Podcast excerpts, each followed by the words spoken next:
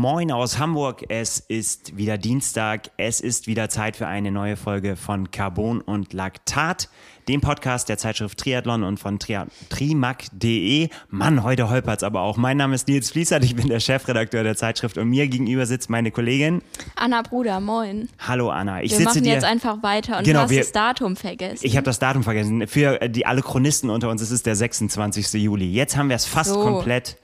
Wir haben es fast komplett. Es ist ein bisschen hektisch. Es ist ein bisschen aufregend gewesen nach einem äh, Triathlon-Wochenende. Ich sitze hier auch noch total in Sportklamotten dir gegenüber, ja. weil ich es nicht geschafft habe, rechtzeitig mich fresh zu machen hier für den Podcast. Das musst du jetzt aushalten, aber äh, da, die Vorbereitung ging vor.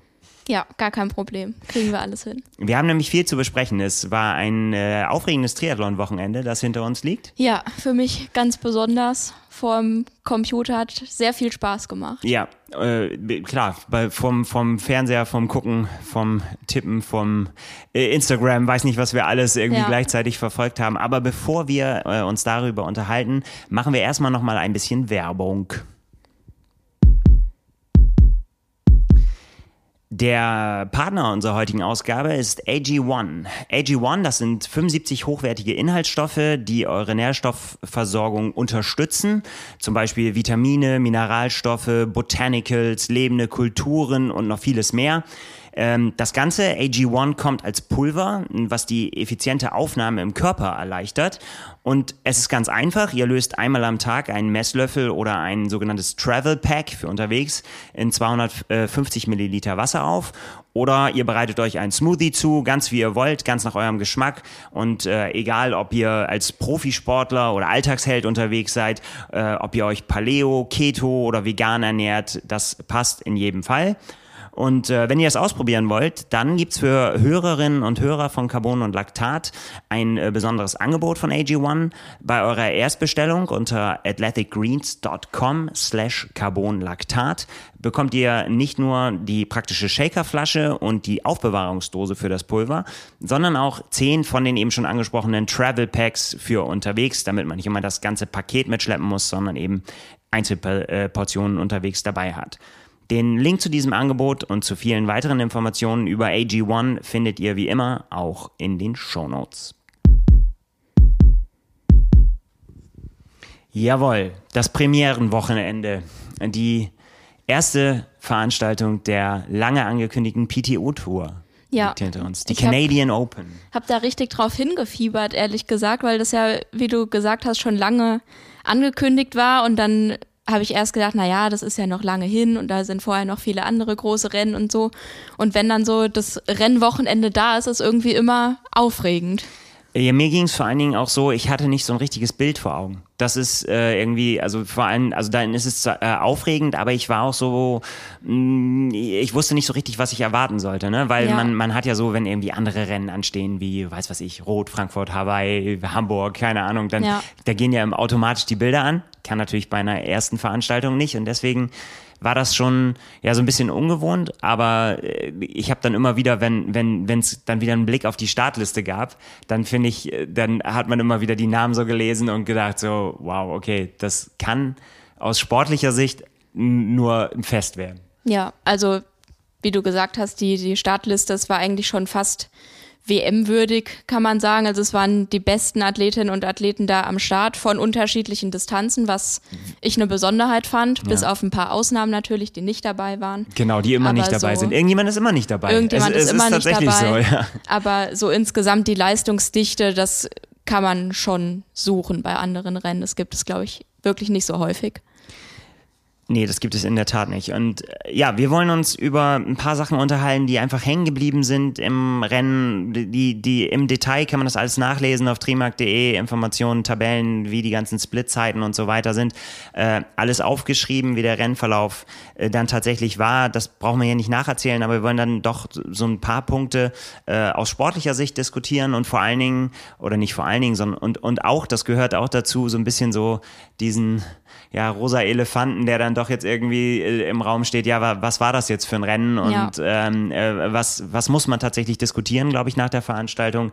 Das äh, wollen wir auch machen. Aber ich würde sagen, wir fangen erstmal mit dem Sportlichen an, denn darum ging es ja letztendlich. Es ist genau. Äh, es waren, waren großartige Rennen und ich, ich würde vorschlagen, wir fangen mit den Frauen an, einfach zeitlicher Ablauf.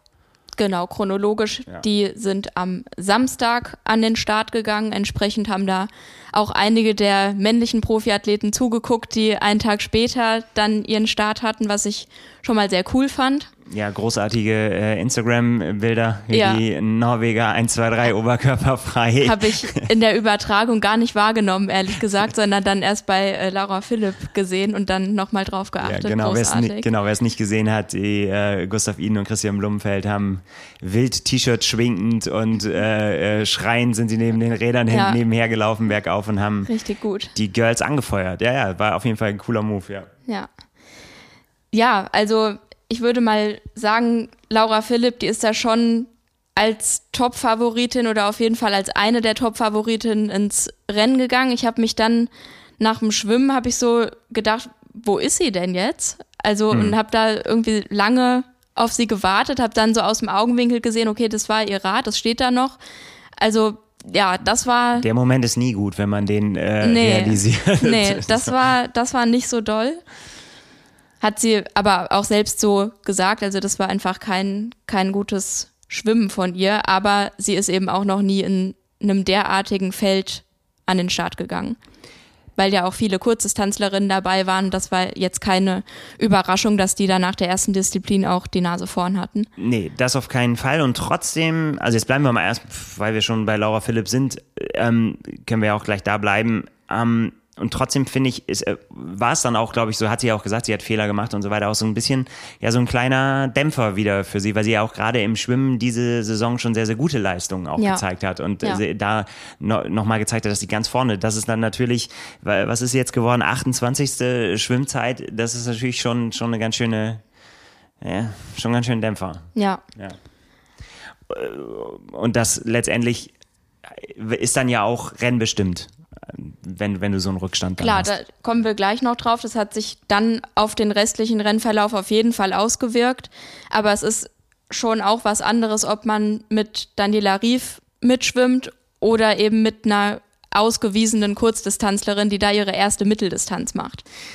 Ja, das ist ja sowieso, ähm, ich meine, diese Schwimmstärke, die du dann brauchst in so einem Feld, die, die, die haben dann ja tatsächlich nur eben ganz wenige. Oder genau. sagen wir es andersrum, wenn äh, viele Athleten, die man dann tatsächlich äh, auf der Langdistanz auch weiter vorne sieht, weil man einfach dann mehr, wie sagt Lyle Sanders immer so schön, noch mehr Real Estate vor ihm liegt, also ja. einfach noch mehr, mehr Kilometer äh, noch da sind, um das aufzuholen. Das hast du natürlich auf so einem Format dann nicht und ja. äh, dementsprechend sind dann auch die üblichen Verdächtigen dann. Genau.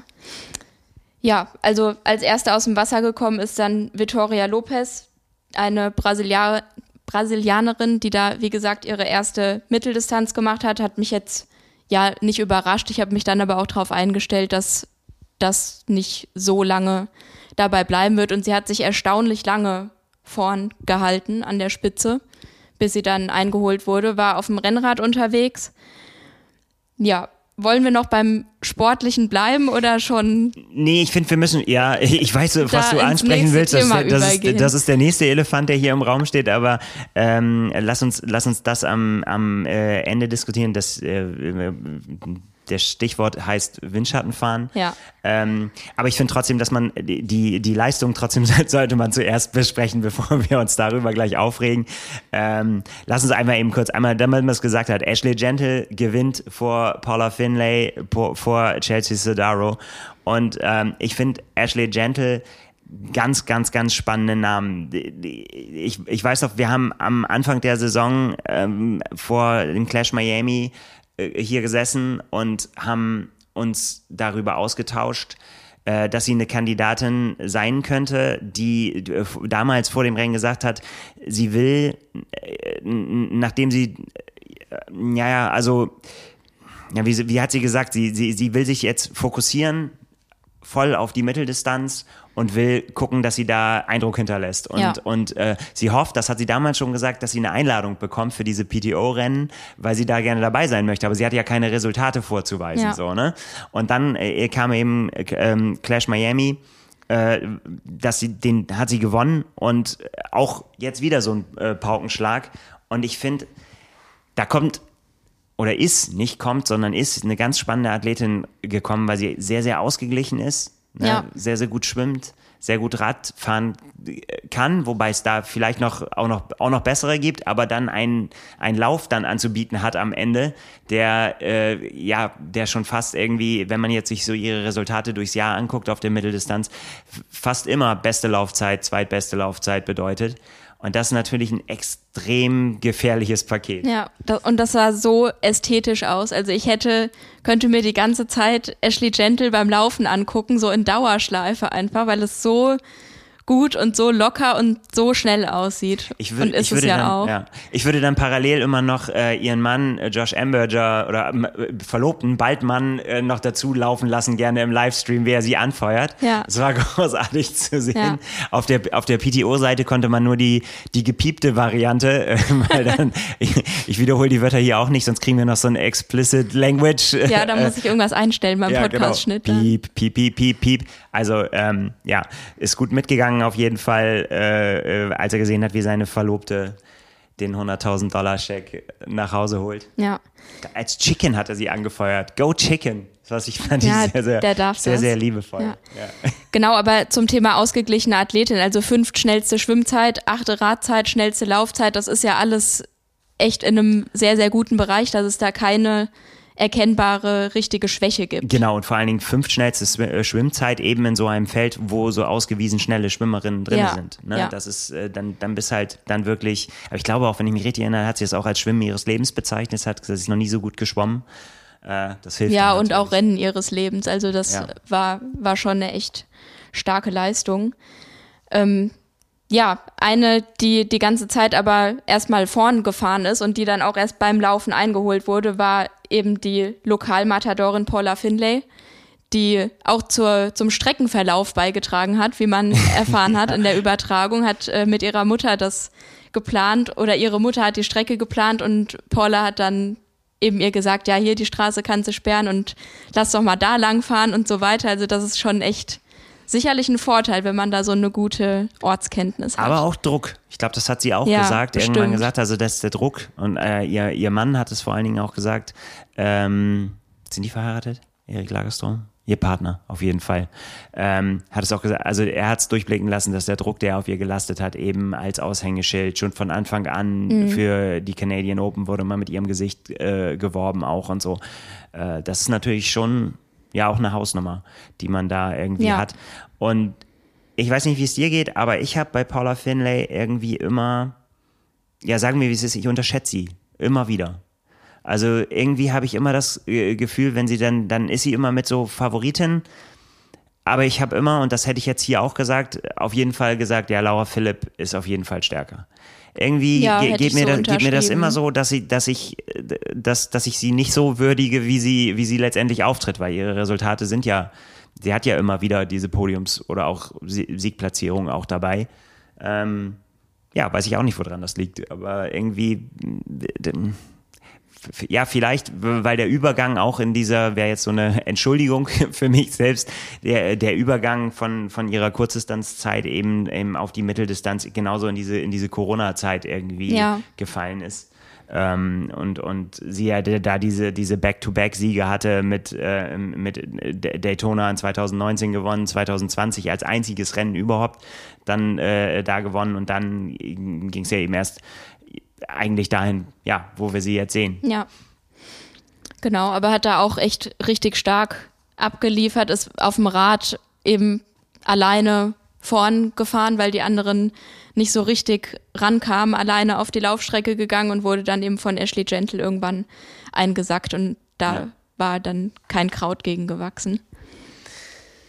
Ja, und genau, und also Chelsea Sodaro, das war, wie ich fand, echt ein Krimi dann nochmal, weil sie halt dann, also man hat dann so die Splitzeiten gesehen und äh, dachte, okay, die kommt näher, das könnte noch ganz schön knapp werden für Laura Philipp, die halt da noch auf Platz drei lag zu dem Zeitpunkt. Und dann sprintete sie halt wirklich kurz vorm Ziel noch vorbei, wo dann auch ja.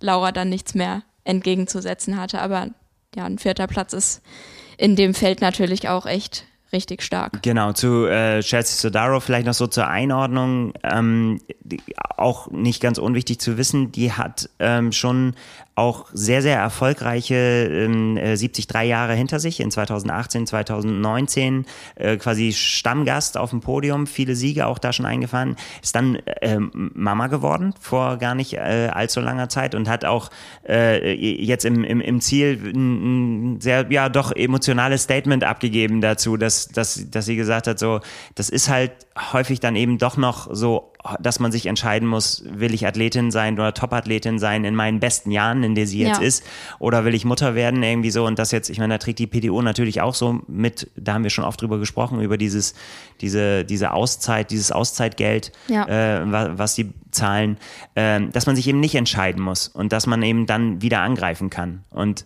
ich finde das extrem beeindruckend, wie sie jetzt wieder angreift und ähm, auch schon beim, äh, beim Ironman Hamburg, wo sie ja äh, Zweite geworden ist, äh, da hat sie schon, das ist immer ja, das ist total untergegangen, kann man schon so sagen. Ja. Laura Philipp hat in fast die Weltbestzeit geholt, irgendwie nur aufgrund von irgendwelcher Pannen und langen Wechselzonen und so weiter. Ja. Ähm, das da nicht gemacht, einfach eine mega Performance. Ähm, aber sie war da in äh, 8 Stunden 36 dahinter mit einer wirklich Weltklasse Zeit. Ja. Ähm, damals bei ihrer, bei ihrer Langdistanz-Premiere. Und ja, stimmt, hat man nicht so auf dem Schirm. Unbedingt. Überhaupt nicht, überhaupt nicht. Und das ist äh, tatsächlich sieht man ja, ne? Jetzt, also das wird, ja. ähm, und ich glaube dann auch gerade, je länger das dann wird, wird es immer interessanter. War natürlich damals da in, in, also in Hamburg war es natürlich der, der große Abstand zu, zu Laura Philipp, wo man dann geneigt war, irgendwie so, naja, hatte ja mit dem Ausgang des Rennens nichts zu tun. Nee, aber die Zeit sprach eben dann doch dafür, ja, auf jeden Fall. Ähm, was da drin ist. Und ich glaube, ihr Kind, das ist so gut ein Jahr alt, also ein sehr kleines Kind und trotz ja. äh, Auszeit, Geld und quasi bezahlter Elternzeit und so weiter, hast du ja ein sehr kleines Kind zu Hause und musst dann noch auf dem Niveau trainieren und dann so abliefern. Ja. Also das ist echt richtig beeindruckend. Gut ab, ja, definitiv.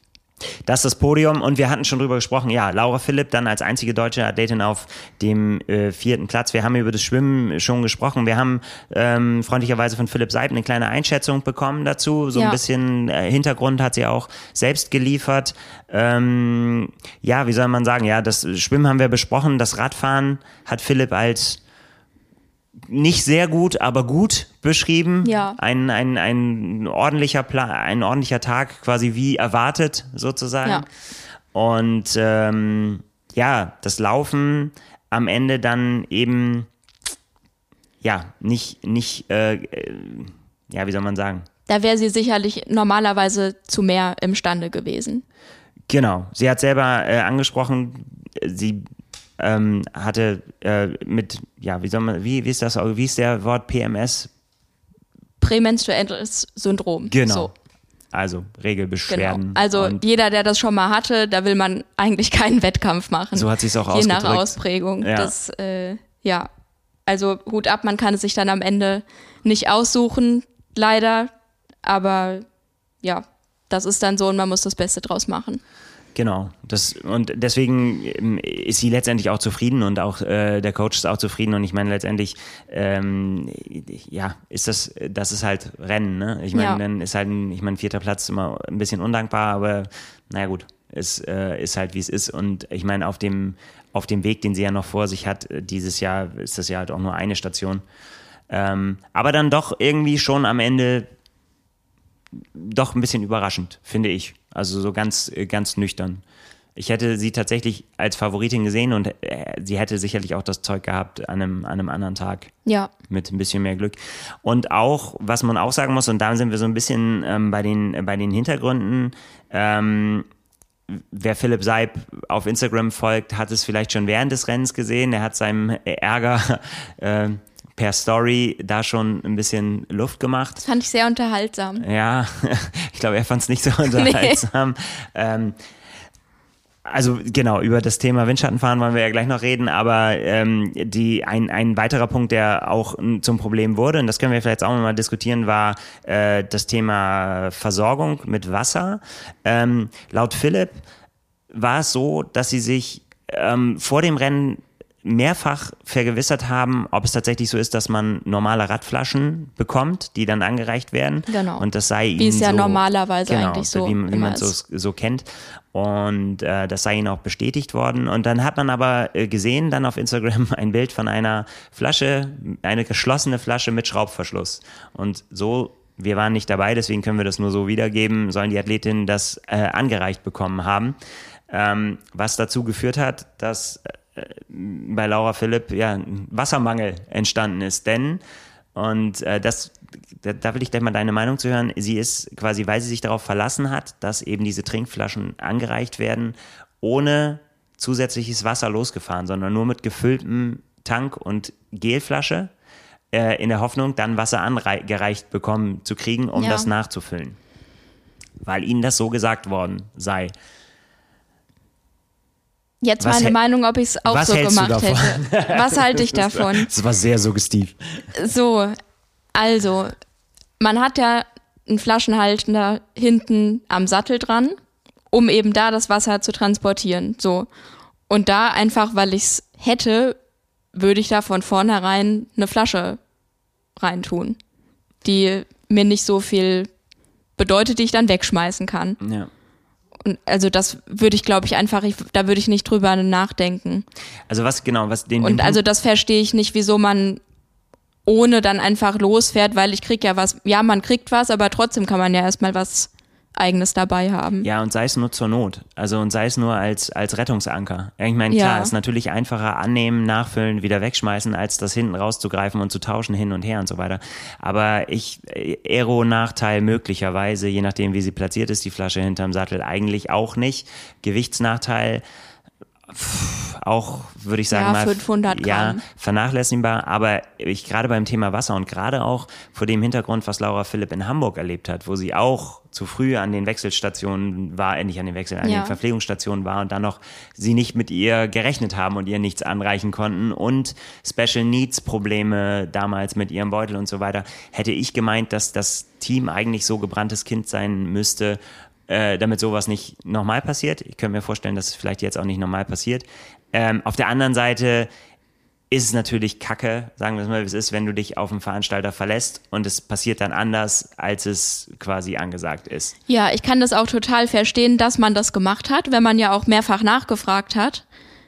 Kann ich das verstehen, dass man dann darauf verzichtet. Aber ich würde dann, glaube ich, eher denken, ist doch super, wenn ich die Verpflegungsstation vielleicht erstmal gar nicht anfahren muss. Ja, oder sie verpasse. Oder sie verpasse, sondern dann kann ich da durchbrettern, weil ich habe erstmal Wasser und dann greife ich beim nächsten Mal zu. Ja. Oder so. Genau. Naja, aber das ist natürlich blöd, vor allem bei so einem hochdotierten Rennen, wo ganz, ganz viel Geld reingesteckt wird, dann hätte es vielleicht auch noch für Trinkflaschen Ja, gereicht. vor allen Dingen auch, ich weiß gar nicht, wie man da auf die Idee kommen kann, die dann so anzureichen. Ja. Aber also, Ich habe das, glaube ich, auch schon gesehen, dass es normale Wasserflaschen gab, die eben wirklich zum Nachfüllen einfach nur gedacht waren, aber halt mit abgeschraubtem Deckel.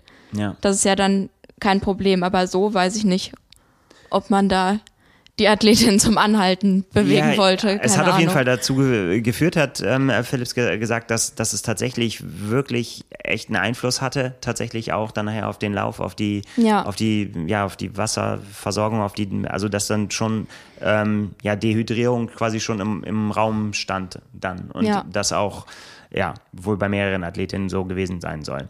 Ähm, das war quasi der eine Aufreger und jetzt reden wir über den zweiten. Jeder hat es gesehen, würde ich sagen, der die Bilder gesehen Ja. hat. Offensichtliches Windschattenfahren. Bei einem Rennen, wo die 20-Meter-Regel gelten soll, fahren Athletinnen im Abstand von fünf Metern völlig ungeniert vor den Augen einer Kamera, Ja. vor den Augen der ganzen Triathlon-Welt, dreist Windschatten. Ja, aber Sagen eben wir, nur vor ist. den Augen von Kameras und nicht vor Kampfrichtern. Ich habe keine gesehen. Es gab eine Zeitstrafe für Vittoria Lopez nach dem Schwimmen, weil sie eine Boje falsch umschwommen ist auf der, auf der falschen Seite. Aber sonst eben nichts. Und da fragt man sich schon, wieso? Auch eben wieder hochdotiertes Rennen. Man macht diese 20-Meter-Regel. Und dann, finde ich, gehört es dazu, zur Aufgabe eines Veranstalters dafür zu sorgen, dass diese Regel auch eingehalten wird, weil sonst braucht man sie ja nicht. Absolut. Und vor allen Dingen, weil, denke ich auch, weil man nicht davon ausgehen kann, dass, äh, dass sich quasi alles, ja, da, da, dass das dann alles so schön passiert und alle haben sich lieb und, und äh, alle befolgen die Regeln. Manchmal auch also nee, man muss es anders sagen. Ich, ich habe immer Verständnis dafür, wenn es irgendwie dazu kommt, weiß was ich, keine Ahnung, es geht bergauf, auch da gilt natürlich die Windschattenregel ja. und so weiter, aber mein Gott, es staucht sich irgendwo in der Kurve, alle fahren ein bisschen weiter zusammen und danach sortiert sich das wieder. Ja. Aber was wir da teilweise gesehen haben, dass äh, richtig an Hinterräder wieder rangesprintet wurde, dass äh, man in, in Kurven tatsächlich dann auch versucht hat, dann dran zu bleiben auf diesem regelwidrigen Abstand, ja. anstatt, ne, also dass wirklich Antritte ja. wieder gemacht wurden, anstatt dann zu sehen, oh, ich bin zu nah dran, ähm, ich muss wieder weggehen. Das war schon ganz schön heftig. Also vor allem eben in dieser, in, in dieser Verfolgergruppe ähm, um, ja, sagen wir, wie es ist, Nicolas Bierig ähm, war dabei. Ähm, Victoria ja. Lopez, die Führende, die beiden mit Rennrädern unterwegs. Alice Holthaus war da drin. Ähm, ja, Ashley Gentle auch, wobei die die meiste Zeit wirklich vorn gefahren ist, so gut es ging. Hat sie auch geschrieben, dass sie dann eben von gewissen Athletin mit äh, Rennrad überholt wurde. Immer wieder. Ja, und, und dass es äh, ja. schwierig gewesen sei, die abzuschütteln. Ja. Das kann man sich vorstellen, dass das dann relativ schwierig ist. Also es ist nicht nur schwierig, es ist eigentlich ja unmöglich, da quasi, also ne, da, da immer wieder dann sich dagegen zu stellen und immer wieder diesen Abstand versuchen zu, herzustellen. Und 20 Meter sind schon eine Menge Holz. Ja. Ja, das musst du halt erstmal, äh, musst du halt erstmal machen. Ähm, ja, war ein bisschen schockierend, finde ich. Und letztendlich auch ein bisschen peinlich. Also sowohl für die Athletin, finde ich, also in erster ja, Linie, absolut. als auch, weil ich meine, letztendlich verantworten die das. Ne? Auch, ja. es ist, selbst wenn ihnen, sagen wir mal, die Möglichkeit gegeben wird, zu bescheißen, muss man sie ja nicht ergreifen. Ja. Ne? Und das ist halt echt ein fader Beigeschmack für das Rennen. Ja, also es gibt ja bei jedem Wald- und Wiesentriathlon gibt es Kampfrichter. Ich bin letztes Jahr hier in Hamburg beim Elbe-Triathlon gestartet. Da waren Kampfrichter auf der Strecke und ich hatte immer panische Angst, dass das jetzt gerade nicht zwölf Meter, sondern nur elf sind oder so und dass ich sofort disqualifiziert werde oder so. Und da ist vor mir auch eine Athletin gefahren, die halt am Hinterrad von einem Athleten klebte, die dann dafür äh, belangt wurde.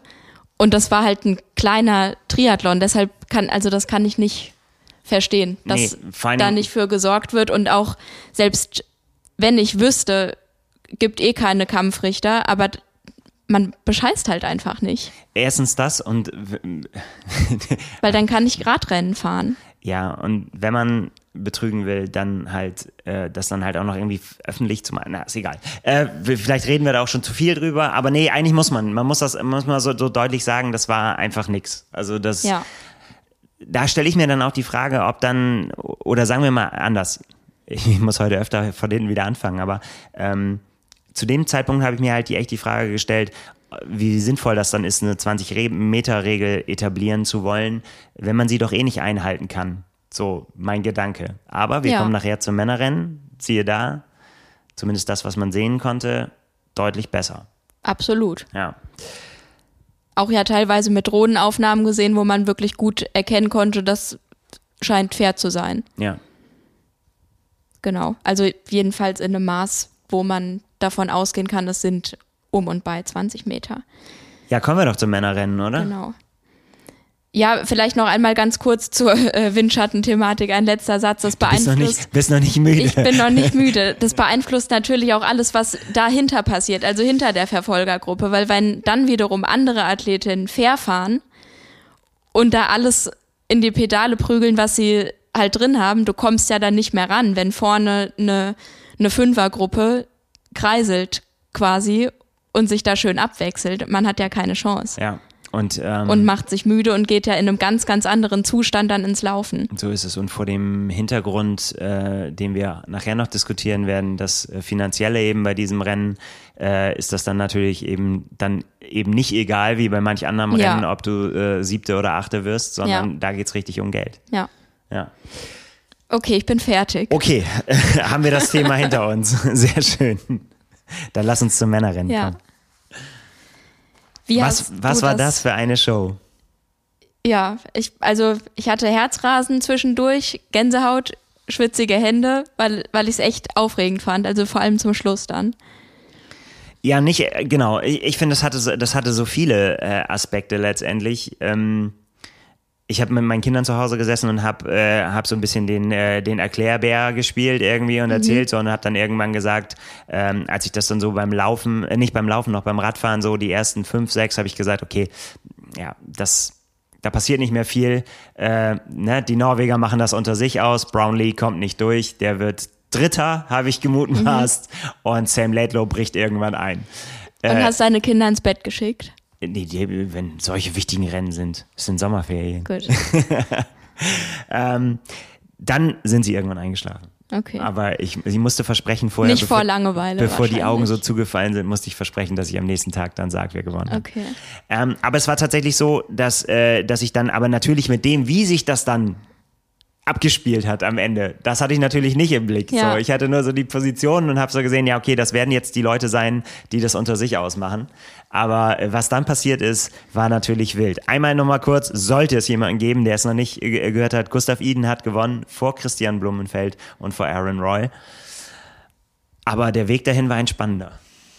Ja, und es war erstaunlich knapp dann gegen Ende. Also fangen wir vielleicht einmal beim Radfahren an, weil also nach dem Schwimmen kann man einmal sagen, war es auch wieder so Kurzdistanzler die Nase vorn. Ja. Henry Skirman, der ist am Ende vorletzter geworden tatsächlich von denen, die ins Ziel gekommen sind. Dass es das so dramatisch entwickelt, hätte ich nicht gedacht. Da war ich auch gespannt, wie der sich so hält, weil der Umstieg gelingt vielen ja sehr, sehr gut. Ja. Ich weiß jetzt nicht, was er hatte. Vielleicht Genau. gab es ja irgendein anderes Problem. Aber genau, dann sind Brownlee und Sam Laidlow zusammen vorn gefahren im regelkonformen Abstand, aber die waren dann weg und da hinten, die kamen nicht so richtig ran. Da haben sich natürlich ähm, auch vorne zwei gefunden, die genau das mögen. Ne? Also diese Art Ja. von Rennen fahren irgendwie so, ich gebe jetzt alles rein und äh, guck, was passiert. So, folge mir, wer folgen kann und wer nicht, habt ihr Pech gehabt. Ja. Ich gucke erstmal, wie lange das so funktioniert. Ja. Und äh, da tatsächlich, ja, muss man sagen, also Alistair Brownlee, natürlich ist ihm das jetzt zum wiederholten Mal irgendwie passiert, äh, dass er es nicht ganz geschafft hat, das durchzuziehen.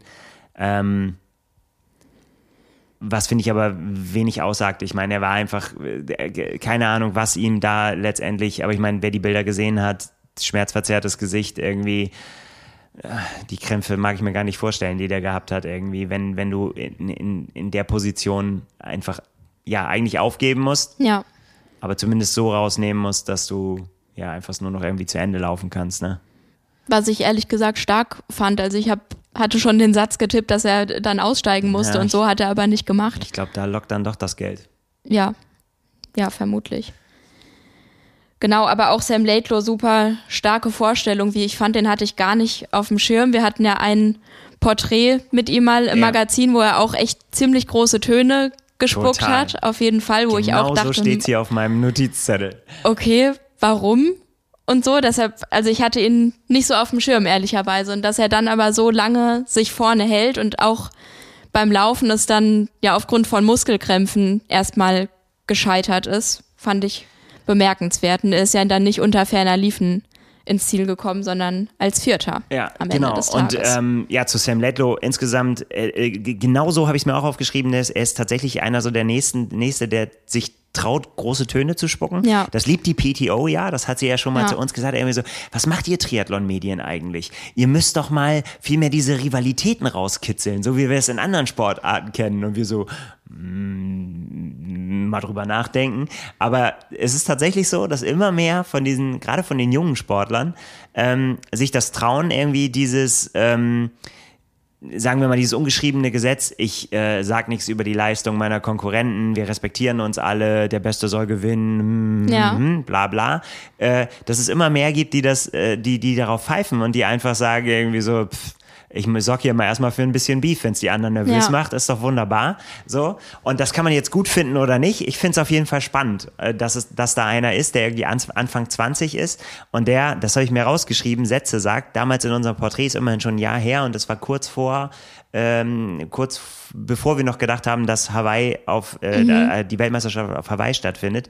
Ähm, da ging es darum in dem in, in, in dem Porträt, äh, ja, wer so seine Antriebe sind und so weiter. Und dann hat er halt gesagt, irgendwie es gibt einen Namen, eben Jan Frodeno, den auf den guckt er halt. Das ist irgendwie der, den er schlagen will wie gesagt, Anfang 20, ja. eigentlich noch nicht so wahnsinnig viel äh, gerissen, außer dem einen oder anderen Überraschungserfolg ähm, bei sagen wir mal, nicht ganz so hochkarätig besetzten Rennen, aber immerhin schon Fingerzeige, ne? weil mhm. super äh, guter Schwimmer, äh, guter Radfahrer, guter Läufer und, das, und ein riesen Kämpferherz. Da hat er äh, tatsächlich gesagt, ähm, eben angesprochen auf Jan Frodeno, ich möchte Jan ein hartes Rennen liefern und ihn so lange wie möglich vor eine Herausforderung stellen. Wenn ich dann die letzten zehn Kilometer gehen muss, habe ich dazugelernt. Ich habe nichts zu verlieren. Fünfter werden zu wollen, entspricht nicht meiner Natur.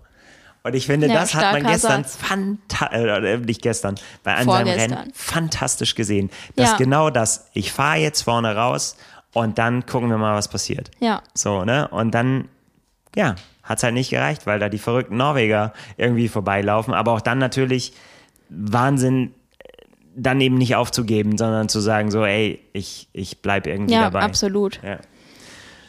Das hat er schön zusammengefasst, auch auf Instagram. Ich bin voll alle Zitate Bär heute, aber das fand ich, fand ich auch gut. Are you not entertained? When, went hard, too hard, loved it, blew up, walked a bit, got my shit together, kept jogging, came forth, gave the Norwegians a sweaty hug, got Kyle Smith and gently Ashley drunk, ate Aaron Royals chips, tried to sleep, couldn't. Also kurz Zusammenfassung. Ja, klingt gut. So ist es, ja. Das klingt, klingt nach, einem, nach einer guten Art, Rennen zu gestalten. Ja. Und ich glaube, da können wir echt noch richtig, richtig viel von dem äh, erwarten, weil das ist nämlich genau das, was er, was er hier damals in dem Zitat gesagt hat. Er will die Le Leute so lange wie es geht vor Herausforderungen stellen, ne? Und das ist genau das, was wir gebrauchen können, dass eben ja Leute wie Jan Frodeno oder Patrick Lange, man kann sie jetzt einfach alle aufzählen oder eben die Norweger einfach da äh, vor eine Aufgabe gestellt werden ja. und dass ihnen quasi das nicht überlassen wird, das Feld. So und und das ist das und jetzt sind wir wieder bei dem Satz, den wir schon so oft gesagt haben. Wenn dann irgendwann mal alle zusammen in einem Rennen antreten, dann wird es sehr spannend. Sollte dieser Tag kommen. Ja, das werden wir dann sehen. Ja. ja. ja, aber also es darf natürlich auch nicht so sein, dass man dann am Ende über ihn denkt, ja, der fährt da jetzt vorne raus und der läuft auch noch gut los und am Ende schafft er es aber doch nicht. Das wäre natürlich auch blöd, wenn man dann das immer über ihn denkt, aber das sah ja, jetzt nicht danach aus. Also nee. ich finde, ein Muskelkrampf, das hat nichts mit einem Einbruch zu tun, sondern das hat man nur bedingt dann in der Hand, wie auch immer. Ja. Aber genau, ja, das, ist halt schade dann. Genau, aber ich meine, gut, das ist halt. Äh, das, das kann an einem anderen Tag halt. auch anders aussehen und dann, ja, wäre das, glaube ich, eine größere Herausforderung gewesen. Und er war nicht der Einzige mit Krämpfen. Ja, das war ja fast schon, fast schon beängstigend. Und äh, ich habe so einen kleinen Zusammenschnitt gesehen von einer, äh, von einer PTO, die das auch so, als wenn so, als wenn Gustav, Gustav Iden Gust, so vorbeiläuft, ja. Genau, Gustav Iden so, so magische äh, Fähigkeiten hat und immer wenn er an einem vorbeiläuft, der einen Krampf kriegt. Uh, direkt gekrümmt, ja. Absolut. Als, als ersten hat er quasi Alistair ausgeschaltet, ja. der, der, der zusammengebrochen ist, als die Norweger kamen. Dann, dann hat Christian, Christian Blumfeld, hat dann den Schalter abgekriegt und musste, ja. musste an den Rand. Dann Sam Laidlow und dann äh, war keiner mehr über. Ja, aber da, da sind wir bei, bei äh, Christian Blumenfeld. Was war das für eine kuriose Szene? Ich fand es so absurd. Auch da dachte ich schon so, oh war ja, der muss jetzt rausnehmen, dann ist das Ding durch für Gustav Iden und so weiter.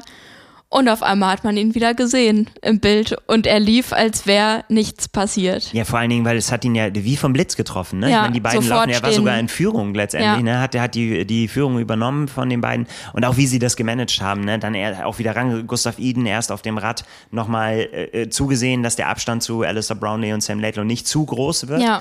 Da, da, da haben wir, glaube ich, auch wieder den sehr guten Taktiker Gustav Iden gesehen, der, das sagt ja Christian Blumenfeld immer über ihn, dass, dass er glaubt, dass er der bessere Athlet ist und der mit dem größeren Kämpferherz, aber er weiß, dass Gustav Iden der bessere Taktiker von ihnen ja. ist.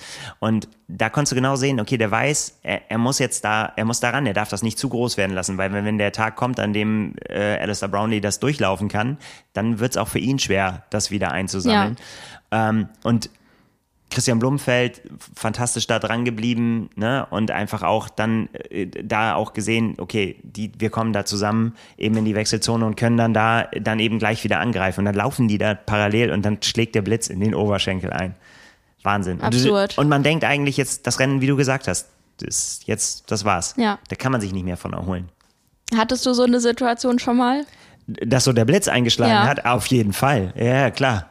Und da, da geht gar nichts. Das ist so, als wenn man angeschossen wird. Ja. Also als wenn, also, ne, also, also als wenn, wenn, und dann danach ist halt Schluss. Da geht eigentlich nur noch gehen. Ja. Und das fand ich sehr erstaunlich, was da passiert ist. Ich hatte das noch nie, ehrlicherweise, aber ich, also ich weiß, wie sich ein Krampf anfühlt ungefähr. Hatte es noch nie während der Belastung, aber man kennt das ja und sieht es häufig.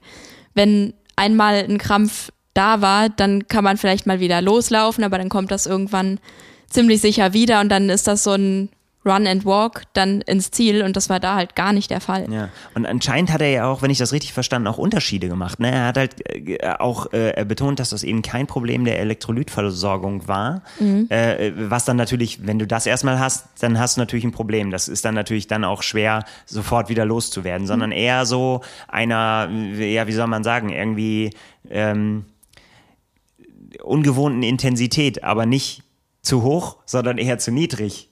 So, so habe ich ihn verstanden, dass er dann quasi erstmal Ja. wieder quasi auf seinen, auf seinen Speed kommen musste, um, um dann tatsächlich das wieder loszuwerden. Das ist ja noch völlig verrückter. Ich meine, der ist wirklich wie der. Ja, weil der so langsam läuft, meinst du? hä? Weil der so langsam läuft. Nee, danach, also ich, also äh, eben, also weder war das davor langsam. Ja. Und ich meine, was er dann danach abgefeuert hat, das ist schon sehr, sehr schnell. Ja. Ich meine, wenn du, wenn du dann einen wie Gustav Iden sich immer umdrehen siehst, weil er Angst hat, dass da, da, da hinten der, der sein, sein norwegischer Teamkollege kommt und er ihn, also normalerweise würde man doch, also so würde man ja Gustav Iden einfach auch einschätzen, dass er in der Position würde der sich niemals umdrehen, wenn er nicht genau gewusst hätte, wer Ja. da hinter ihm kommt. So, Ja. und das ist vielleicht tatsächlich auch nochmal was, ich gern, lass uns da mal drüber reden, wie dominant die denn tatsächlich waren jetzt, die Norweger. Ja, also schon krass. Ähm, nach, der, nach der Standpause von Christian Blumenfeld, der hatte dann so circa anderthalb Minuten Rückstand.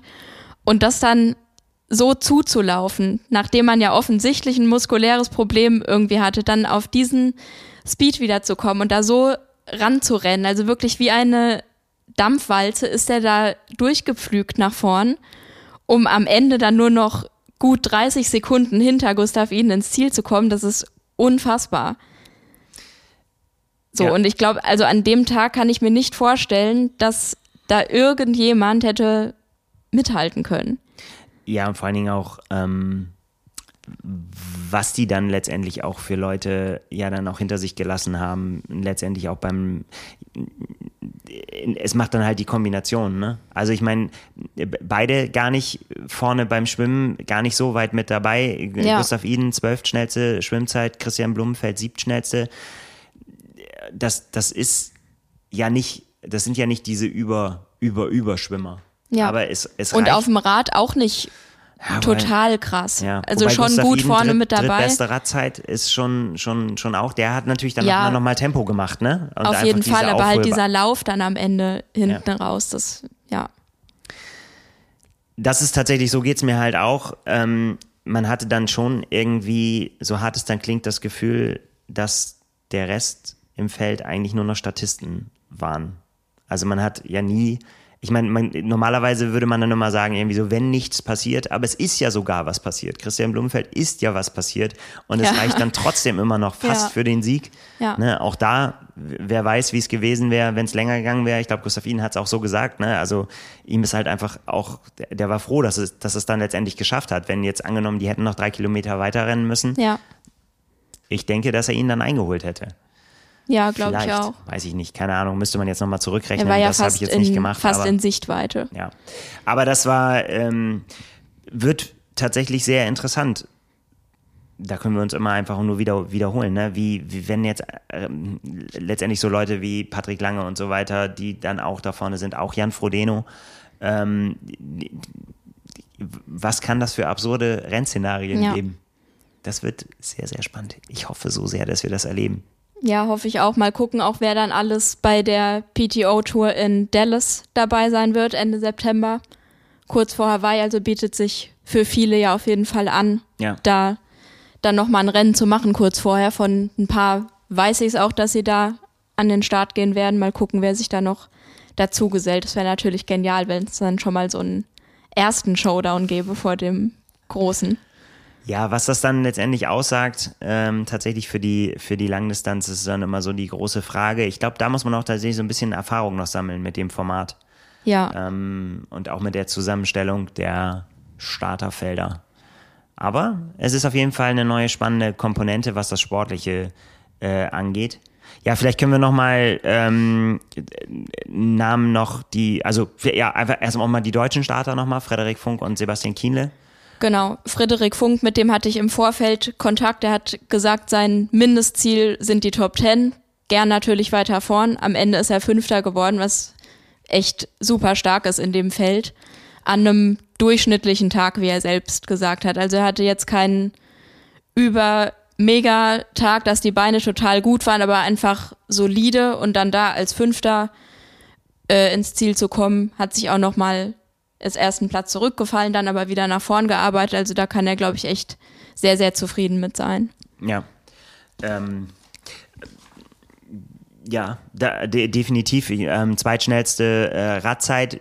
Ich weiß nicht, ob er sich sogar vielleicht da noch, noch ein bisschen mehr, nicht jetzt äh, eine bessere Zeit, aber vielleicht noch ein bisschen mehr Impact erwartet hat, weil das ist ja quasi so seine große Chance, die er hat, auf, dem, auf dem Rad halt die anderen so unter Druck zu setzen, dass, dass er dann eben hinten raus das gar nicht unbedingt diesen ganz, ganz, ganz schnellen Lauf, den er, den er nicht hat im Vergleich zu den Norwegern zum Beispiel, Ja. den dann noch anbringen äh, zu können. Ähm, ja, Ja, er ist natürlich in einer Gruppe mit den beiden gefahren, also Ja. Ungefähr gleich schnell, halt Eben. ein bisschen äh, schneller als Gustav Iden dann noch, aber dann mit den Norwegern vom Rad zu steigen, das ist dann auch klar, dass man dann nicht Zweiter wird oder nicht gewinnt oder so. Aber Hö- höchst, das weiß konzen er höchst auch. konzentriert auch übrigens, konnte man äh, gut verfolgen auf den Instagram-Kanälen der, äh, der, der Athletinnen, die sich revanchiert haben bei den Norwegern und gesagt haben, so okay, wenn die äh, oberkörperfrei uns anfeuern, dann äh, machen wir das fast genauso. Haben dann auch ihre Shirts äh, winkend äh, da Ja. am, am, am Streckenrand gestanden und fand ich sehr, sehr cool. Die Norweger haben auch eifrig zurückgegrüßt, waren sehr beeindruckt davon. Frederik Funk war sehr konzentriert und hat sich nicht davon ablenken lassen. Das, wer war alles? Laura Philipp, Ashley Gentle, äh, wer war noch alles dabei? Ich weiß es nicht mehr. Aber noch drei, vier, glaube ich. Ja, Vanilla so eine, Language eine ich, Fünfergruppe. Die ja, auf jeden Fall, da bin ich mir Ja. sicher. ähm, ja, coole Aktion auf jeden Fall. Das äh, könnte, könnte, man etablieren jetzt bei solchen Rennen. Ja, auf jeden ich Fall. auf jeden Fall dafür. Genau, also so zu dem gesamten Format fand ich es äh, cool in dem Fall mit den getrennten Renntagen der Frauen und Männer, weil es jetzt wirklich so war, dass meiner Meinung nach die Frauen mehr Aufmerksamkeit bekommen haben, weil also auf einen Samstagabend deutscher Zeit zu einer perfekten Zeit, nicht zu spät, nicht zu früh Ja. und so weiter, das fand ich echt richtig gut. Ja, das ist ja das auch, was, was wir Richtung Hawaii diskutieren. Ich meine, da, da sagen wir natürlich, oh, Donnerstagabend die Frauen und so weiter. Aber das hat Patrick Lange ganz am Anfang schon mal gleich in, äh, in den Hut geworfen. Nee, nee, nicht in den Hut, seinen Hut in den Ring geworfen. Vorgeschlagen, ähm, dass das ja auch rotieren könnte. Also, ne, klar, Ja. jetzt machen die Frauen den Anfang, aber wenn es so bleiben sollte, dass dann halt beim nächsten Mal die Männer halt äh, auf dem Donnerstag sind und die Frauen dann Ja, genau. Das wäre dann nur fair. Also würde mir, sich mir jetzt auch nicht erschließen, warum es anders sein sollte. Ja. Aber gut, das will man dann sehen. Genau. Aber wir waren jetzt noch beim, beim Männerrennen bei den Deutschen. Sebastian Kienle, beeindruckender Lauf, wie ich fand. Genau, fangen wir Also- doch gleich hinten an. Ja. Ja, viertschnellste Laufzeit, was man ja jetzt nicht unbedingt kennt von ihm mit der Achillessehnenproblematik immer wieder und so weiter. Nicht mehr, muss man fast sagen. Ne? Also, Ja. weil es einfach schon so lange her ist, ähm, dass er halt auch diese gute Laufform tatsächlich auch zeigen konnte. Also, Ja. ich erinnere mich an die 73 WM in Nizza zum Beispiel, wo er auch fantastisch unterwegs war und so weiter. Ähm, ja, ich habe mir vier Ausrufezeichen dahinter gemacht, hinter den äh, vierten, hinter den vierten Laufsplit. Sehr, sehr gute Laufzeit. Ja, Ähm, also es sind nur vier Athleten unter einer Stunde gelaufen, er war eben einer davon. Genau, und äh, wenn du dann siehst, irgendwie, dass dann eben auch Gustav Iden und Christian Blumenfeld dazugehören und er nur Äh, gut, die, der Vergleich zu Christian Blumenfeld hinkt natürlich ein bisschen, weil Christian Blumenfeld ein bisschen gehinkt hat, wenn man sagt, er war Ja. nur eine Minute langsamer, also was er von der Zeit war, aber Christian Blumenfeld hat natürlich auch noch ein bisschen am Streckenrand gestanden, aber er war auch nur ein, anderthalb Minuten langsamer, grob, als Gustav Iden, der, der eben dann die, Ja. die, die schnellste Laufzeit hatte. Und finde ich, wenn man, ähm, wenn man dann noch guckt, so wer, wer nämlich eben noch da, wer, wer, wer da so von den üblichen schnellen Läufern noch so dabei wäre, wen er da hinter sich lässt, so Matt Hansen, Jason West, gut, Alistair Brownlee unter ungewöhnlichen Umständen, aber da sind einige, einige Leute, die man auch sehr, sehr stark einschätzen würde beim Laufen. Auch ein Und- Thomas Steger zum Beispiel, Ja. das ist ja auch ein brutaler Läufer. Genau, eigentlich. und, und so kannst du eigentlich hier fast durchgehen, so durch die, äh, durch die Liste. Da sind so, so viele gute Läufer dabei gewesen. Wenn du dann eben sagen kannst, ich bin, ich habe die viertschnellste Laufzeit, das ist schon, schon richtig, richtig gut. Ja. Also, und da sagt auch Philipp Seib, ähm, dass, mh, wie hat er sich ausgedrückt, im Hinblick auf Hawaii ist das was, was ihn sehr, sehr zuversichtlich macht. Ja, und ihm ein Lächeln ins Gesicht zaubert, hat er, glaube ich, gesagt. Ganz genau. Ganz, nicht ganz so viel lächeln, jetzt machen wir es rückwärts oder wild durcheinander. Schwimmen war okay und den äh, Trainingsleistungen entsprechend, hat Philipp Ja. gesagt. So hat er es eingeschätzt. Und das Radfahren ähm, mit Problemen noch, sagen wir mal so. Ja. Ähm, äh, Und sicher nicht, wie man es von einem Sebastian Kienle erwartet hätte. Genau, und äh, auch nicht da, so hat Philipp Seib ausgedrückt, wo sie sein wollen eigentlich und dass es auch tatsächlich ähm, da wohl immer noch Probleme auch gibt, ähm, was, was äh, das Bein angeht und dass da noch Fittingarbeit ansteht. Ja, Das hört sich jetzt erstmal nicht so gut an, weil ich meine, auf ein richtig gutes Radfahren ist Sebastian Kienle nach wie vor angewiesen ja, damit ihm das überhaupt noch was bringt, dieser fantastische, diese fantastische Laufform da letztendlich ja noch auf die Straße bringen zu können. Gereicht hat es am Ende für einen zwölften Platz, was unter diesen Umständen, ich glaube, das ganze Team da auch voll okay geht, so letztendlich. ja. und auch absolut. finanziell jetzt auch nicht so schlecht ist, glaube ich. Genau. Auch stark fand ich Lionel Sanders in vielerlei Hinsicht, ehrlich gesagt. Interessant, In, mal so. interessant äh, und stark in positiver und negativer Hinsicht. Bemerkenswert seine Wechsel, mit was für einer Seelenruhe er da rangegangen ist. Es hat mich fast ein bisschen an mich erinnert. Also, dass man sich schön die Radschuhe gemütlich in der Wechselzone anzieht und dann damit mit dem Fahrrad zum Aufsteigen geht. Das habe ich bei einem Profi noch nie gesehen, ehrlich gesagt. Ja, was soll man sagen? Irgendwie hat man in jedem Rennen irgendwas, über was wir uns wundern. Ähm, letztendlich äh, ist er, glaube ich, nicht dahin gekommen, wo er, wo er hin will. Ja, also, dass er nicht der schnellste Schwimmer ist, das, das weiß man ja. Da hatte er jetzt doch deutlichen Rückstand. Ja, 34. Ja, von 34, die am Ende ins Ziel gekommen sind. So ungefähr. Genau. Ähm, ja, schnellste Radzeit, aber die hat dann am Ende nur wenig gebracht. Immerhin ist er noch Siebter geworden, also das finde ich halt so stark, dass man von so weit hinten dann doch noch so weit nach vorn kommt, aber Klar. der hat halt wirklich, hat man auch gesehen, wie der da geackert hat auf dem Rad. Ja. Aber man muss natürlich auch sehr, sehr viel dann investieren entsprechend und geht anders in den Lauf rein. Ja, absolut. Ich meine, klar, ehrt ihn, dass, äh, dass er das durchzieht und der Kämpfer, der, der ist er ja nun mal und kann dann eben auch ähm, ja noch, noch, noch eine, eine, gute, gute Laufzeit ja dann auch hinlegen, trotz auch so einem Harakiri-Ritt dann. Ähm, ja, das,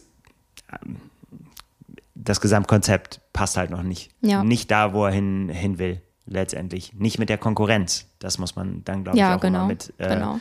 mit, mit dazu sehen.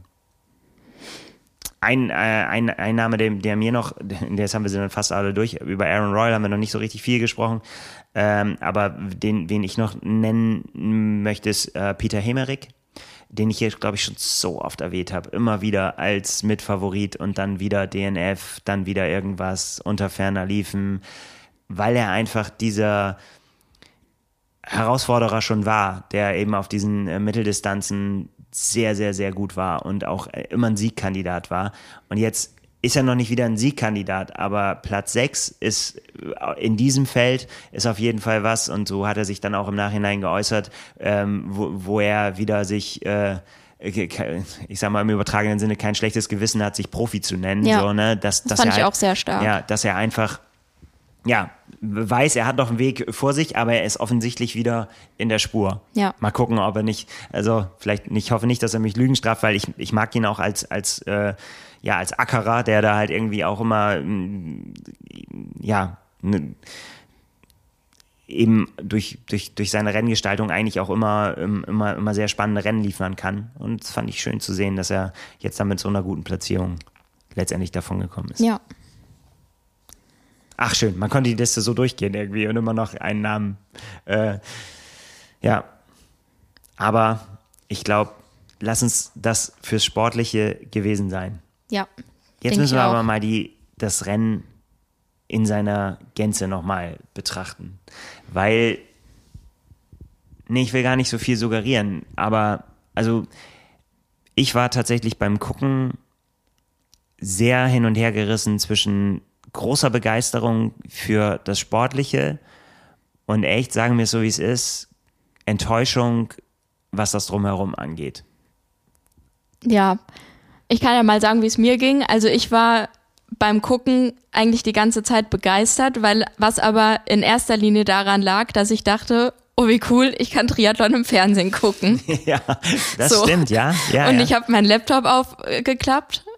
Ich besitze keinen Fernseher, also musste ich auf äh, Join umswitchen und so weiter. Aber ich konnte das gucken, habe sehr viel Werbung zwischendurch bekommen, auch teilweise in echt blöden Momenten, wo ich im Dreieck gesprungen bin fast. Aber egal, man konnte das gucken. Ich fand die Übertragung gut, ich fand die Kommentare okay, sage ich mal. Also da kann man ja drüber streiten, aber super, dass es das gab und dass das übertragen wurde und man Zwischenzeiten gesehen hat und so weiter. Insgesamt, was ich da gesehen habe, war es für mich ehrlich gesagt einfach ein Rennen. Also nichts krass Besonderes irgendwie. Genau, also sportlich, und das finde ich halt, muss man immer trennen, ähm, ist ihnen das tatsächlich gelungen, das Spektakel da äh, zu kreieren, Ja. mit einfach mit diesem Starterfeld. Ja. Muss man ja tatsächlich so sagen. Das ist ja kreiert, weil es ja auch letztendlich über Wildcards und Zusammenstellung von, von äh, Kurzdistanz-Spezialisten und Genau. Man konnte sich nicht einfach anmelden. Äh, Genau. Ähm, deswegen ist ihnen das gelungen, das letztendlich da ein, ein, ja, ein sportliches Highlight zu etablieren. Aber ich war schockiert davon, wir haben schon organisatorische Schwierigkeiten im Frauenrennen, haben wir schon drüber gesprochen. Ja. Aber was mich am meisten schockiert hat, waren die nicht vorhandenen Zuschauer. Ja. Nur im Stadion halt. Von den Zuschauern, von der Atmosphäre hat es mich an äh, Rennen mitten in der Pandemie erinnert. Ja. bei denen keine Zuschauer zugelassen waren und halt ein paar vielleicht, die sich Karten gekauft haben, in einem Stadion saßen. Und da muss man sich tatsächlich fragen, also ich erinnere mich noch sehr gut daran, wie wir am Anfang darüber gesprochen haben, auch mit PTO-Vertretern und die gesagt haben, so, ähm, ja, Wörter in den Mund genommen haben, wie, wie, wie Highlight-Rennen, Erlebnisse, auch für Age-Grouper, ähm, das soll quasi, ja, Premium-Veranstaltungen werden, die, die wirklich ja auf einem Level sind mit den größten Sportveranstaltungen Ja. der Welt und so weiter, wo man hin will und so weiter und so fort. Und da würde ich so aus meiner Beurteilung jetzt sagen, klafft Anspruch und Wirklichkeit extrem auseinander. Alle Athleten haben sich extrem positiv geäußert und haben gesagt, dem wird alles abgenommen, alles ist perfekt organisiert. Und auch was du gesagt hast, ne, werden schön Fotos gemacht und äh, im Vorfeld und alles ist äh, tipptopp Übertragung, alles ist eingerichtet und ähm, das ist alles gut und schön, das ist für die Athleten gut, das äh, freut mich für die und so weiter. Aber ganz ehrlich, ich würde mir von so einem Rennen, selbst wenn keine Zuschauer da sind, dann wenigstens eine Kulisse erwarten, die mich dazu bewegt zu sagen, so, wow, da würde ich auch gerne an den Start gehen. Ja. Und dieses Und das Rennen, war jetzt nicht so. dieses Rennen hättest du in jedem x-beliebigen Stadtpark austragen können. Ja. Also so- sorry, wenn das so hart klingt, aber das war wirklich, also diesen Kurs kannst du überall auf der Welt abstecken. Es hat mich ein bisschen so an Landesgartenschau oder so erinnert. Ja, es ist halt Die- einfach, also das, das findest du, Überall. Ja. Und wenn ich, und wenn Obwohl ich, man ja in Kanada ist, was ja ein wirklich sehr schönes Land ist. ja, und offensichtlich ja auch, wenn man, wenn ich heute die Bilder von Laura Philipp gesehen habe, äh, auf ihrem Instagram-Account, wo sie da Bilder von Wasserfällen und weiß was ich und tollster Natur und so zeigt, da kann man dann kein Rennen machen, ist mir auch klar. Aber es gibt ja, es gibt ja andere, also, weißt du, dann jetzt, und ich, ich bin sehr gespannt, wie es dann in Dallas aussehen wird. Aber hier war ja die Hoffnung, irgendwie Edmonton ist äh, Triathlonstadt und äh, ist, ist dafür bekannt und hin und her. Aber offensichtlich hat man es ja nicht geschafft, irgendjemanden dafür zu begeistern, dass er sich das Rennen anguckt. Ja. Das ist ja schockierend. So empfinde ich das. Ja. Also jetzt stell dir vor, so ein Rennen mit so einer Besetzung hätte irgendwo in, in, in Deutschland stattgefunden. Im Allgäu, in Frankfurt, in Hamburg, in Roth, in Ja. weiß was ich wo. Ne? Kannst du die ganzen deutschen Triathlon-Städte, äh, die, die, die kannst du alle durchgehen. Da wäre überall der Bär los gewesen. Ja, das glaube ich auch. Ne? Also, äh, aber dass es hier offensichtlich so ganz egal war, das finde ich sehr, sehr, sehr schockierend. Und vor allen Dingen, da, da, da geht doch dann auch der, der Plan nicht auf, zu sagen, ich möchte das etablieren, dass die Age-Grupper da hinkommen und sagen so, dieses Rennen der Profis, das will ich auch unbedingt machen. Ja, also, Also weiß ich nicht, ich würde das mir das auf. vielleicht überlegen, wenn ich sowieso in Edmonton wohne oder sehr in der Nähe, dann kann man das Rennen machen. Ja, aber man kann auch jeden anderen Triathlon machen. Also ich würde jetzt im Leben nicht auf die Idee kommen, da extra hinzufliegen, um das mal zu machen als Traumziel oder so. Ja. Ich bin sehr gespannt auf Dallas. Ich bin sehr gespannt darauf, auch was dann die angekündigten noch ausstehenden eben Oh ja. äh, äh, äh, der europäische Termin und der asiatische Termin, ähm, wer wer es da denn dann wird und ähm, ob man dann da vielleicht sehen kann, wie es richtig geht. Ja. Äh, sagen wir das mal einfach so hart, wie es ist. Also ich glaube, ich bin auch nur so schockiert, weil eben, wie gesagt, wie ich eben schon meinte, dass Anspruch und Wirklichkeit da so auseinanderklaffen. Also, Ja. dass, dass da wirklich irgendwie von äh, äh, Wimbledon geredet wird und von, äh, von Hawaii und weiß was ich. Puh. Ja, Also- das ist sehr weit aus dem Fenster gelehnt, Ja. auf jeden Fall. Also man kann sich ja weit aus dem Fenster lehnen und das, da- das haben wir jetzt bei der PTO ja schon öfter auch gesehen, dass auch man sich sehr weit aus dem Fenster gelehnt hat und dann wurde vielleicht nicht alles erreicht, aber schon sehr, sehr viel. Und das Ja. haben wir ja auch gesagt. Wir haben die positiven Dinge ja angesprochen. Alles gut. Aber ich glaube, so diese Faszination, und da kommen wir dann vielleicht zu dem letzten gro- großen Punkt, ähm, die Triathlon ausübt, ist ja, dass wir als Triathleten alle das auch zu schätzen wissen, dass wir mit den Profis zusammen im Rennen starten können, dass wir irgendwie zusammen Sport machen, dass das ähm, selbst wenn man nicht im selben Rennen ist, aber am selben Rennort und so weiter und dass das Ja. alles ein großes und äh, Ganzes ist und alle irgendwie Spaß an diesem wirklich außergewöhnlichen Sport haben. Was was ich hier so bei der Übertragung, gut, da kann die PTO nichts für, aber was, was immer wieder nur durch, äh, immer wieder wiederholt wurde, war, was die größte Faszination für die Moderatoren ausgeübt hat, war das Geld. Es wurde immer Ja. wieder gesagt, Wahnsinn, wie viel Geld die jetzt hier einstreichen können und so viel Geld und so viel Geld. Für mich übt das keine Faszination aus, wenn die da Geld verdienen. Mich freut das total, dass, dass die, und das ist auch angemessen, alles keine Frage. Aber das kann doch nicht, das kann doch nicht die Faszination sein, die man verkaufen will, dass man so ein riesen Preisgeld hat.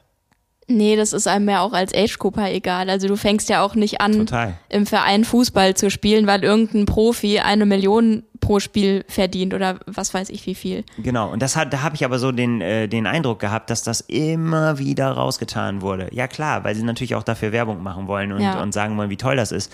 Ist ja auch toll, ist ja auch alles gut. Und vielleicht hat das sogar auch funktioniert, dass dann eben äh, um den 10. und 11. und 12. und 20. Platz noch gestritten wurde. Aber jetzt seien wir mal ehrlich, gesehen davon hat man auch nichts. Es war wie immer, es zählen nur die Ja, Ersten. das, das wollte ich gerade sagen. Also Ja. das war ja überhaupt gar nicht so. Ich habe mich manchmal gefragt, ja, okay, wo ist denn jetzt gerade Laura Philipp oder so, als sie eben noch nicht so weit vorne war beim, beim Radfahren. Und ab und zu hat man sie dann vielleicht mal eingeblendet, aber ein Sebastian Kiene zum Beispiel, den weiß ich gar nicht, ob ich ihn irgendwann mal gesehen habe in der Übertragung. Ich habe ihn einmal gesehen, kurz. irgendwie so von hinten laufend, weil von vorne kamen die Schnellen und Ja, er, genau, ne, so. genau. Und das, das konnte man dann sehen. Aber äh, das ist nämlich der Punkt, finde ich. Also ich meine, das für uns Zuschauer und so weiter, das ist doch vollkommen egal. Ja, und ne? dann waren die ersten drei aber im Ziel und dann wurde ja auch schon abgeschaltet, so ungefähr. ja. Und Das Ja. Da denke ich tatsächlich, da gucke ich mir lieber, das mag jeder für sich so bewerten, aber da gucke ich mir lieber so ein Rennen auf einer, auf einer Rennstrecke an, wie wir es in Miami oder in Daytona gesehen haben. Ähm, und mit einem mit einem guten äh, Timetable an der Seite, wo ich genau sehen kann, wer ist wo, an welcher Position und mhm. dann wandert mal wieder einer hoch, quasi diese Live, ja. äh, äh, Live-Abstände, die, die da sehr gut funktioniert haben. Das fand ich richtig gut das hatte was Besonderes. Das hatte von der Übertragung, von den Bildern, die wir gesehen haben, wie gesagt, kann man mögen oder auch nicht mögen. Ich mag auch am liebsten in schöner Natur und mit ganz vielen Zuschauern und so weiter. Ähm, aber das war was anderes. Übt auf mich auch eine Faszination aus. Ja. Hier habe ich davon nichts gesehen. Es war der sportliche Wettkampf, der das sehr, sehr spannend gemacht hat, aber naja nicht so das Besondere, was äh, vorher angekündigt wurde. So kann man es, glaube ich, zusammenfassen. Ja, genau. Und wie gesagt, jetzt sind wir mal gespannt. Das ist jetzt vielleicht auch genug des Bashings, aber äh, ich, das muss man schon auch sehen. Irgendwie so, ich meine, wer, das ist dann immer so. Ne? Man wird immer an seinen, äh, seinen Worten auch dann letztendlich gemessen. Und da war halt sehr, sehr viel angekündigt und naja. Ja. Ich finde es auch gar kein Bashing. Also nee, ich fand es insgesamt eine, eine coole Veranstaltung. Zwei, dass man zwei Renntage hatte, dass es übertragen wurde und so weiter, aber vieles eben auch noch ausbaufähig. Ich glaube, ich bin einfach nur so enttäuscht, weil ich das Wort Kanada gehört habe und äh, Bilder im Kopf hatte. Die Direkt Ahornblätter in die Augen bekommen. Total. Ja. Das, das, der Ahornsirup ist, ist so, so runtergetaucht. genau. Ach ja, aber Kanada, gibt es ja auch noch mal im Rennkalender dieses Jahr. Mont Tremblant steht ja noch an. Mal genau, gucken, genau. Was da so passiert. Das äh, letzte Quali-Rennen ist das. Genau. Genau, am 21.08. bis dahin ist es noch Hat ein bisschen. auch immer seine Spannung. Es kommen ja noch ein paar spannende Rennen, ja. auch noch so, so auch von auch neue Locations, wo, wo ich auch große äh, Erwartungen habe an Wales und an Irland und so weiter. Aber es ja. ist wahrscheinlich auch, weil man diese ganzen Klischees irgendwie im Kopf hat, ja. denkt man irgendwie so, ah, da könnte was gehen. Ja. Naja, schauen wir mal. Schauen wir mal. Gute Bilder können wir, glaube ich, auch äh, vom Wochenende vom kommenden erwarten. Ja, da ist der Ironman 73 Dresden. Der wird übertragen. Gibt's alles nochmal auf trimark.de, wo ihr das gucken könnt und so weiter und natürlich auch noch einen ausführlicheren Vorbericht. Wir können aber trotzdem nochmal kurz drauf eingehen. Diese Startliste ist sehr lang. Sie ist extrem lang. Und finde ich, die Tatsache, dass du, was du gerade gesagt hast, dass übertragen wurde, stand ja schon ganz, ganz früh fest, als die schon äh, am Anfang die Termine, ich glaube, es waren acht oder so, gesa gesagt haben, der 73-Rennen, die übertragen werden sollten, war Dresden schon gleich von Anfang an mit dabei. Ja. Zeigt auch, glaube ich, äh, was so im Ironman-Kosmos das Rennen für einen Stellenwert hat. Mal gucken auch da ist natürlich immer bei Premierenveranstaltungen natürlich immer spannend zu sehen, was, was es dann da geben wird. Ja, also wurde ja auch super groß angekündigt und Iconic Race und so weiter. Ist auch, wie ich finde, eine echt coole Location, weil Dresden eine super schöne Stadt ist. Ja, es gab ein paar Querelen, sag ich mal, im Vorfeld mit Radstreckenplanung und Gerüchte, die dann verbreitet wurden, dass auch mit dem Schwimmen irgendwas vielleicht nicht klappt. Ich glaube einfach so eine insgesamte Nervosität, die sich ja. dann in der Triathlon-Community breit macht.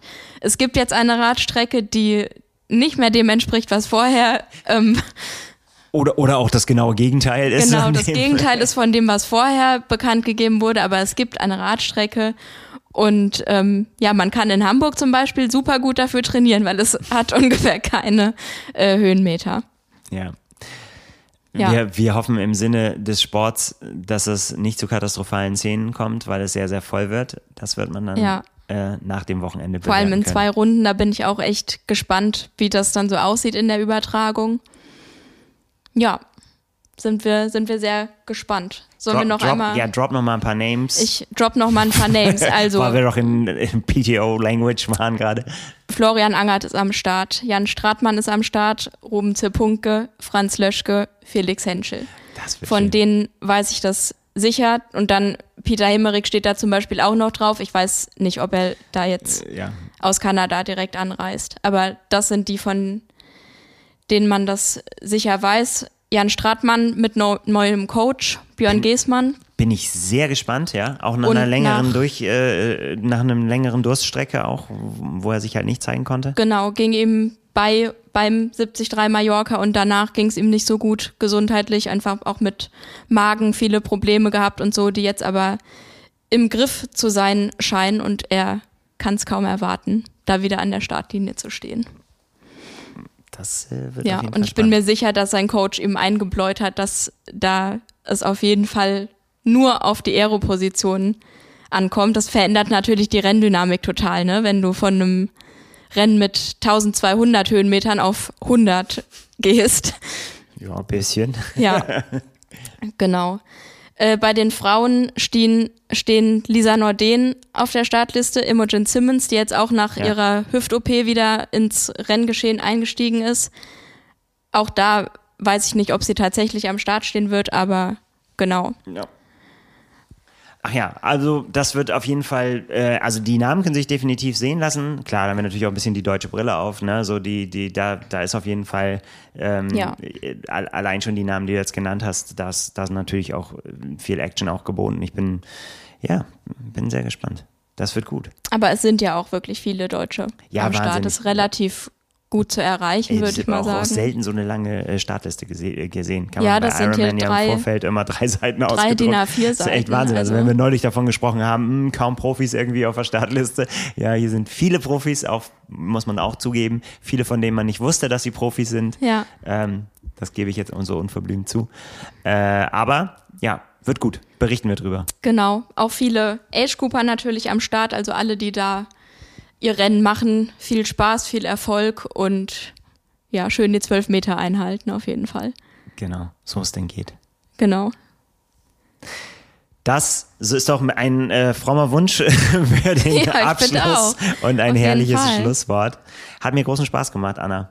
Ja, glaub, gleichfalls. Äh, wir machen einen Deckel drauf und äh, unterhalten, uns, unterhalten uns dann nächste Woche darüber, in welcher Konstellation auch immer. Schauen wir mal, Ja, ich glaube, da sind wir nochmal am Start. wie die nächste Premierenveranstaltung sich geschlagen hat. Ja, das Also. machen wir so. Das soll's sein für heute. Und ähm, ja, jetzt hören wir auf zu quatschen. Genau. Danke fürs Zuhören. Macht's gut. Ciao. Ciao.